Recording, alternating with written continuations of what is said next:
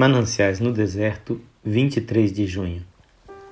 Pedro, descendo do barco, andou por sobre as águas e foi ter com Jesus. Reparando, porém, na força do vento, teve medo e, começando a submergir, gritou: Salva-me, Senhor!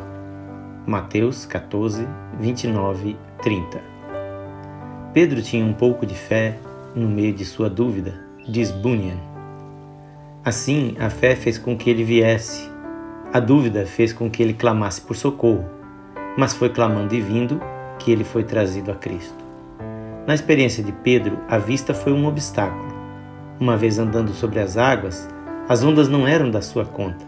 Sua atenção devia estar voltada apenas para a vereda de luz que vinha de Cristo a ele no meio das trevas. Quando o Senhor nos disser por cima das águas: Vem, avancemos confiantemente e nem por um momento afastemos dele os olhos. Não é medindo as ondas que iremos prevalecer, nem é ferindo os ventos que cresceremos em força. Examinar o perigo pode fazer-nos vacilar diante dele. Parar diante da dificuldade é vê-la explodir sobre a nossa cabeça. Ergamos os olhos para os montes e prossigamos. Não há outro caminho. Com ele e nele só eu posso triunfar. Importa é ver sua face e só com ele andar. E ruja o vento atroz, e brame o rijo mar. Seguro eu posso estar, importa é ver sua face e só com ele andar. Amém. Que Jesus te abençoe.